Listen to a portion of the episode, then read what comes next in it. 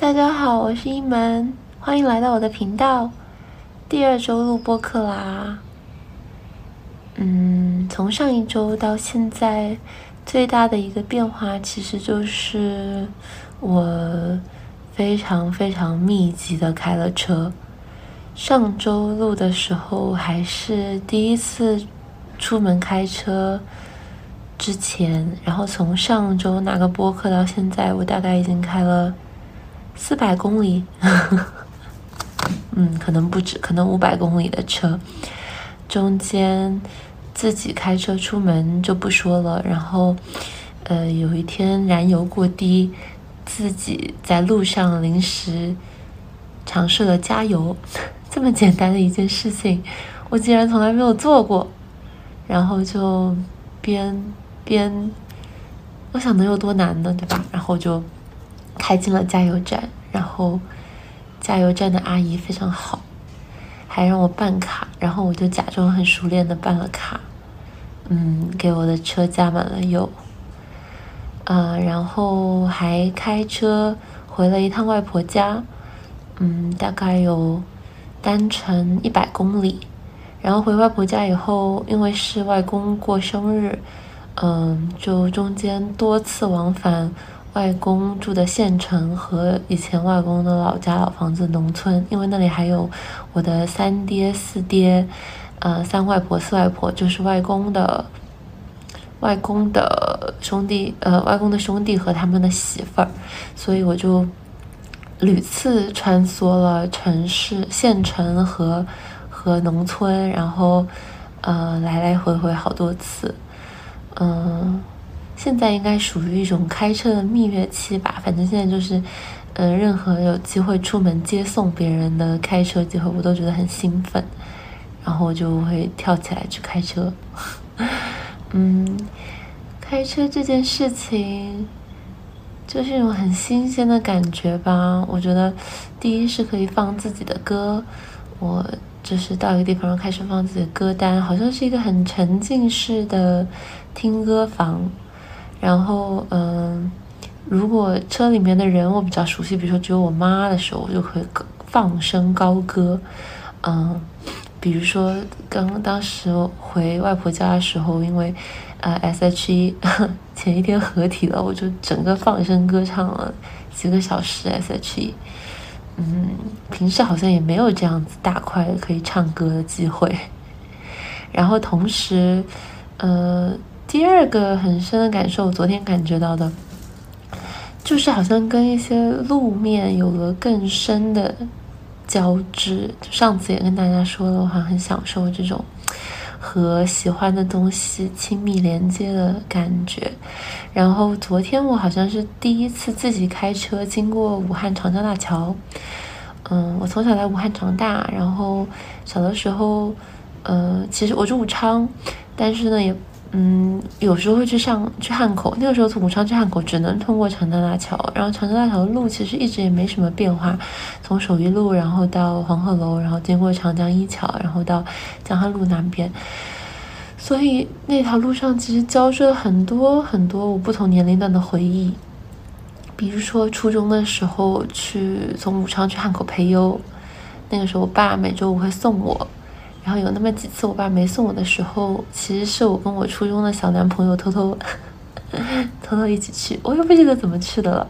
反正那条路上有我和我那个小男朋友偷偷第一次出远门约会的经历。然后还有一次是我应该是初一、初二、初二，不记得初几了，就是当时超级女声第二届，然后周笔畅，嗯，我就是我偷偷在十一。是十一吗？就是有一次长假的时候，偷偷出门去给周笔畅拉票，然后我就坐，没跟我妈说，然后我就偷偷坐了巴士，然后跟我朋友，我那个朋友当时在首义路，他住在首义路，然后就是上桥前的一站，然后我们俩就一起坐巴士，经过长江大桥，然后去汉口给周笔畅拉票，嗯，所以那条路上也有一些这种惊心动魄的冒险。啊，那次去给周笔畅拉票，嗯，还有电视台采访，然后我还就是那个时候就很会哄骗小孩，让小孩子拿着小孩的手机。现在想起来不是很道德，小孩就请他爸爸妈妈用他们的手机给周笔畅投票，然后还有嗯，给外国人就是邀请外国人帮周笔畅投票，各种，然后还有跟张靓颖的粉丝凉粉结盟，跟玉米接上起一些没有肢体冲突的冲突这样子的桥段。总之也是经过上海、武汉的长江大桥，然后，然后在后面很多次，就是经过有一次我朋友过来武汉来玩，我有带他们就是去从，呃司门口，然后德胜桥，呃，看黄鹤楼，然后再从走到就是江边的桥下，然后上桥，然后在长江大桥上看。太阳落下，然后两岸江滩点灯的这个过程，然后也有一起就是走长江大桥。那次我们我和我一个效果的好朋友，我们嗯天真的觉得长江大桥能有多长呢？就决决定从武昌这头走到汉口，结果结结实实应该走了一个多小时，走到后面整个人两个人都累翻。嗯，所以长江大桥其实贯穿了我各个年龄段。很多不同的回忆的重叠，呃，但是都是就是坐在副驾上经过，或者是走的。然后昨天是我第一次就是自己开车经过长江大桥，那个感觉还挺妙的。因为开车的时候，车好像变成了我的一部分，然后车的各种移动，它不再是就是。外界发生于我的，而是我自己的行动的一个反馈，对吧？我决定踩的油门、踩的刹车，以及我的方向盘转动。所以车和嗯地面的交互不再是一个发生于我的外部环境，而是我自己的一个延伸。所以我好像通过车更明显的感觉到了那个水泥路面的凸起和它的顺滑，然后感受到了这个呃长江大桥的各种，就是尤其是上桥和下桥时候的转弯和蜿蜒，还有它的上下的坡度。总的来说，就是车轮变成了我的脚，然后这样踏过了长江大桥，然后第一次跟它产生了这样子，嗯。以这种速度和这种嗯主干道形式的交汇，那我觉得还是挺挺神奇的。然后我就觉得还挺妙的，竟然到了这么大，还可以嗯在这么轻松平常的事情，比如说开车，然后加油 中获得非常奇妙的和世界交汇的感受。我觉得还挺感恩的吧，然后，嗯，最近突然就也因此还挺期待再回美国读书的，因为回美国读书可以买一辆车，那可能以车的角度再去，以驾驶员的角度再去和和美国进行一次交汇和接触，嗯，还挺期待这样再次相遇的。嗯，说回美国，就是第二期播客听的人应该也都是我的朋友和长期关注者吧，所以大家都知道我，嗯，其实刚刚结束在斯坦福读 MBA 的第一年，然后接下来还有一年，嗯，其实我的第一年，其实很多人都问我，可是我现在还不知道怎么概括，我觉得还挺非典型的吧，就是，嗯。带着很多人生的空白，因为之前的人生经历，嗯，可能已经把想要尝试的就试过了，所以我进 MBA 没有很明确的方向。那带着这个空白和很强的对于中国和上海的眷恋，去了 MBA 以后呢，我觉得我整个人的呃体会是。很旁观和抽离的，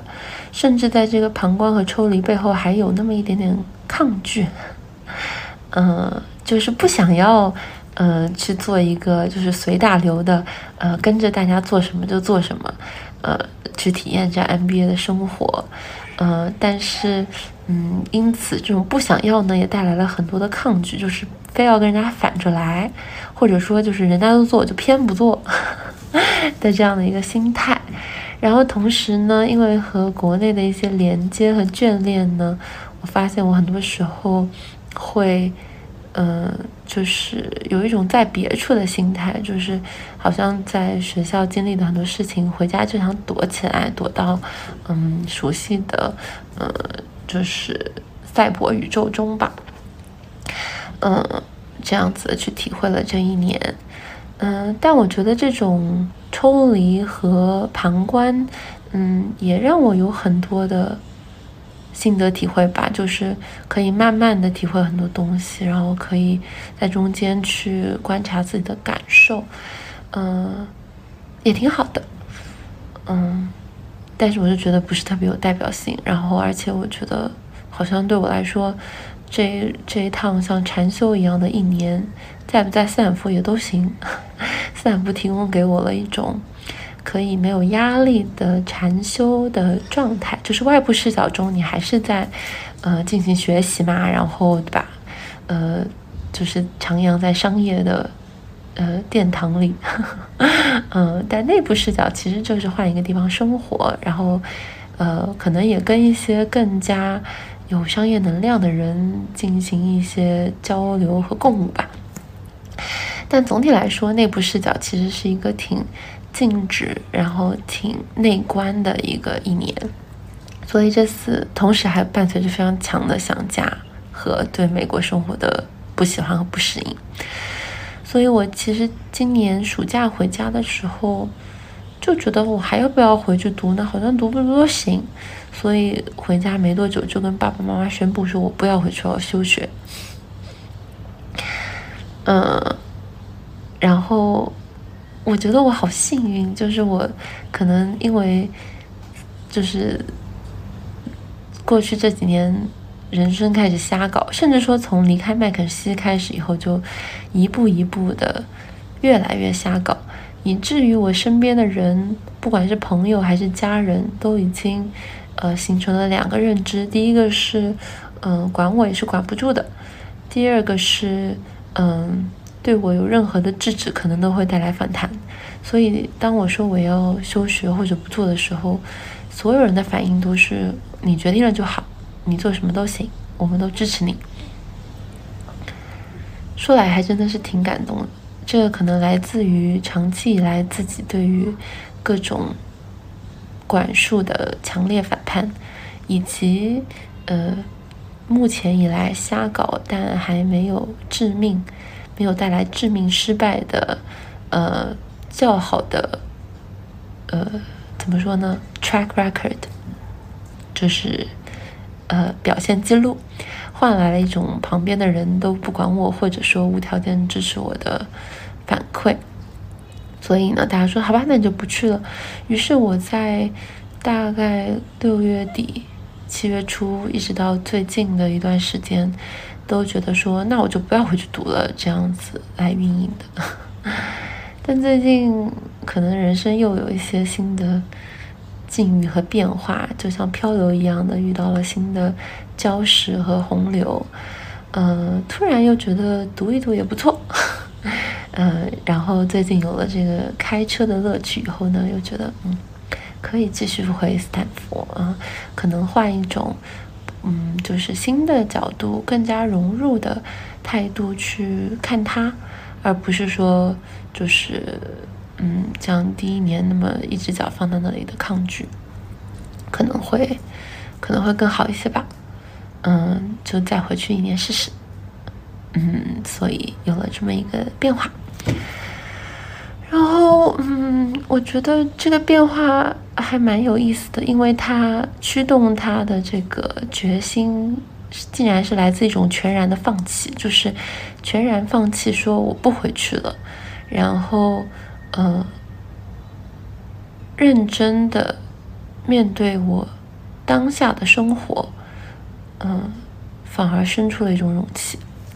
这个怎么说呢？就是，嗯，我。今年这个暑假有两个非常重要的体验，嗯，这体验都是有一点，嗯，把我按在这里的体验。第一个体验呢，就是我在六月，嗯，六月底，嗯，在云南做了一个田野调查的项目。那个项目其实挺，就是挺。意外出现的，大概是我在六月十几号的时候，呃，报名，然后六月二十几号就去了一个，呃，非常随机的项目。然后它是一个民谣歌手做的巡谣计划，然后它的逻辑就是，嗯，嗯，现在中国有很多遗失的童谣，它都是一些老人在嗯比较小的时候口口相传的一些，呃。来自于当地的歌谣，然后但是这些歌谣很多也没有被记录下来，所以呃，这个民谣歌手他就有一个团队，就去不同的地方寻找这些失落的歌谣，然后把它记录下来，然后对于其中的一些选中的歌谣呢进行一些改编，呃，活化，它就叫做活化，我觉得可能叫 revitalize。呃，activate 这样的词，然后嗯，赋予它新的生命力，然后让它去流传下去。然后我参加的这个六月底的这一期呢，是这个组织就寻谣计划这个组织和一个就是乡村振兴的公益机构一起做的一个就是嗯云南的版本。然后它可能以前寻谣计划的嗯。志愿者都是来自于，就是他们嗯自己的一些朋友啊，或者当地的人。然后这次呢，就是他们跟这个公益机构一起，然后呃首次就是对着公众去呃呃募募集。志愿者，然后我就参加了，所以，呃，就是很得以跟一群很神奇的人，包括人类学的研究生、博士生啊，动物保护的呃从业者呀，然后独立的摄影师、纪录片导演，还有甚至还有一些大学的教授，教民族学，然后教消费心理学等等的教授一起去做的这么一个计划，然后，呃。就是在，嗯，云南的一个村落，嗯，一群村落里面吧，就找歌，然后，嗯，这个过程其实还挺奇妙的，就是一开始觉得非常的新鲜，然后非常的，嗯，刺激。因为，呃，同时有艺术、音乐、工艺，然后少数民族美景，然后还有人文，所以一开始抱着非常大的期待去了。然后，但是去了几天呢，就觉得，嗯，很多的问题也也就是冒了出来，不管是，嗯，我们，呃，就是这群不为名、不为利的。纯带着好心，但是又非常有性格和经历的人在一起产生的误会摩擦，还是进入乡村后，从一开始乡村的那种迷人和新奇的景观，到慢慢看到乡村的窘迫，然后以及就是新奇之后的落寞，还有就是从事工作连续几天以后，慢慢变得枯燥的疲乏。然后再到比较深度的存在主义的对于 工艺艺术，呃背后是否存在任何一种剥削和利用，呃的质疑和探讨。总之，慢慢的就到了三四天，就觉得挺有挺多的自己的不舒服。然后这个不舒服还挺有意思的，因为它并不来自于任何一种一个人的过错或者一种明显的。恶，它就是一个这个事情环境中给人带来的不适。然后我甚至中间一度觉得好烦啊，就是好难受啊，就是不知道为什么，就是也许可能是刚回国的那种，嗯，刚回国以后新环境、新饮食、新人群的各种不适吧。然后但后来我就是，嗯，哦，还可还有一些个人。呃，其他的人际交往和情感上的一些波动，总之在一起觉得很难受。然后到后来，嗯，反正就是虽然有了想走的冲动，但最后还是没有走。然后没有走以后呢？呃，一直在一个村落里面待着，就频繁的去这几个村落，慢慢的好像又经过了，就是一开始的新奇，到后面的很不适和很抗拒，然后第三个阶段就是变成缓慢的爬坡，然后开始有一些更细微的体会，比如说和这个村庄建立起了一些联系，然后呢，接纳了这个窘迫之后，又发现很多这些窘迫也是我想象的。其实大家的生活就是日常嘛，就是有很多这样子的嗯摩擦，呃和重新的融合，然后呃也。经过了整个周期以后，完成了这个项目以后，也看到了它，呃，自身的一些意义和回响。所以，嗯，反正就是被按在这个地方体体体会到了在地的魅力，因为。嗯，以前我常常旅游，尤其是过去的一年自己旅游，我其实觉得我自己的旅游挺田野调查和挺在地的。比如说，我到一个地方，我就会跟那里的人聊一些家常啊，然后问一问他们的生活呀。然后有的时候，比如说我去夏威夷，然后住到呃去拜访住宿的 Airbnb 旁边。的陶瓷工作室，然后结果就跟陶瓷工作室里面的那个姐姐，那个艺术家，从早上一直聊到晚上，然后我们俩就，我一天哪里也没有去，就待在那里跟他聊天，然后帮他做一些活，然后帮他翻译他爸爸的，呃，因为他爸爸是一个从中国大概四十年代、五十年代去美国的一个。乡绅，呃，所以他爸爸有很多的书法文艺作品，然后但是他又不看不懂中文，所以我就帮他翻译他爸爸的作品，然后后来陪他一起去练瑜伽，我觉得这些就挺在地，也挺田野调查的。但是这次以后，我发现，呃，虽然我那个是很深入陌生人的日常，但是好像还是停留在一个互相最新奇的蜜月期，并没有度过一个蜜月期回落的。呃，这么一个阶段，啊，所以他也没有真正的进入在地，或者说，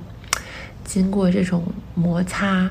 和磨忍受摩擦后，就是磨掉外面那一层皮以后，进入下一层夹心之后的那种了解，嗯，然后。然后带着这个心情，我再回到武汉，我发现，其实，在武汉跟我家人的关系，或者说是跟武汉这个城市，我好像也是一直就只存停留在那个这个冰淇淋外面的巧克力壳，最外面最鲜嫩的那一块。因为每次从十五岁离家以后，每次回家都是前脚进来，后脚就要走，然后和爸爸妈妈的相处也其实。都很短暂，所以，嗯，然后和身边的亲戚啊什么的也没有真的去了解他们，然后大家看我呢也是一种来来要走的，嗯，像是半个客人一样的角色，所以啊，反正就是很浅层，我也不知道怎么说，所以啊，这次来武汉，然后得益于一种，我就说我不要走了。我就要留在家里面，我要写小说，我要休学的这样子一个立场，我得以去更深度的参与了武汉这个地方，就是家人的生活，不管是观察我爸爸妈妈的生活，还是观察呃叔叔伯伯们的生活，然后呃参与我们就我家里有一些亲戚的生意，去参与他们的生意，然后以及去更加。肩负起就是在大家庭里的责任，不管是组织兄弟姐妹们去给呃外公过生日，还是开车接送他们，总之就是更深的参与了吧。现在脑海中的印象就是，嗯，像吃巧乐兹这个冰淇淋，我不知道大家有没有吃过？就以前可能一直都在吃脆皮，外面的脆皮，然后呢，呃。偶尔吃一点点里面夹心的那个雪糕，但这次好像又往里面咬了一点。雪糕里面还有一层脆皮，脆皮里面还有一层那个脆脆的像饼干威化一样的东西，好像起码就是咬了一口，咬到里面了吧。然后呢，感受到了中间的各种不同的滋味，嗯，我觉得还挺奇妙的。然后就让我去反思，我跟斯坦福的关系是不是也是只吃到了外面的脆皮呢？我没有给里面的雪糕和威化一些机会。我好像因为我穿梭在太多的平行宇宙了。我在中国的时候可以想美国，在美国的时候可以想上海，我在上海的时候可以想武汉，我在武汉的时候可以想上海，啊，或者想云南，或者任何我没有去过的地方。然后这些选择让我一直在不同的脆皮中打转，但是没有真正的一口咬下这个雪糕的不同滋味。嗯，这么一讲，我又觉得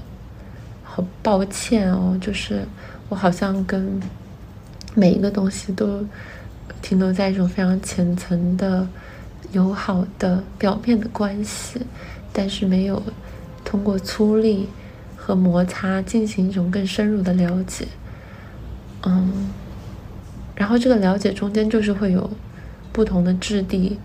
和不适，呃，和意外，然后还会磨破一些皮，流更多眼泪。啊，或者有很多想要逃跑的冲动。以前的我可能碰到这个就跑了，嗯，不管是以现实的形式，就是真的去搬到那里，或者说是以虚拟的形式，比如说我在家里觉得很不舒服的时候，我就可以跟我的朋友聊天，或者说在网上发微博，进行一种生活在别处的虚拟切换，嗯。从而去回避一些真的关系，这种啊，呃柔软后又粗粝，粗粝后又柔软，柔软后又粗粝，这样子层层叠叠的关系啊。我现在想要这样子的关系啊，不想要只在丝缎一样的包装。和巧克力脆皮那里停留，我想要一口咬到底，啊，甚至看到那个冰棒的棍儿，我想吃这个冰棒的所有面相，我想把这个冰棒给吃完。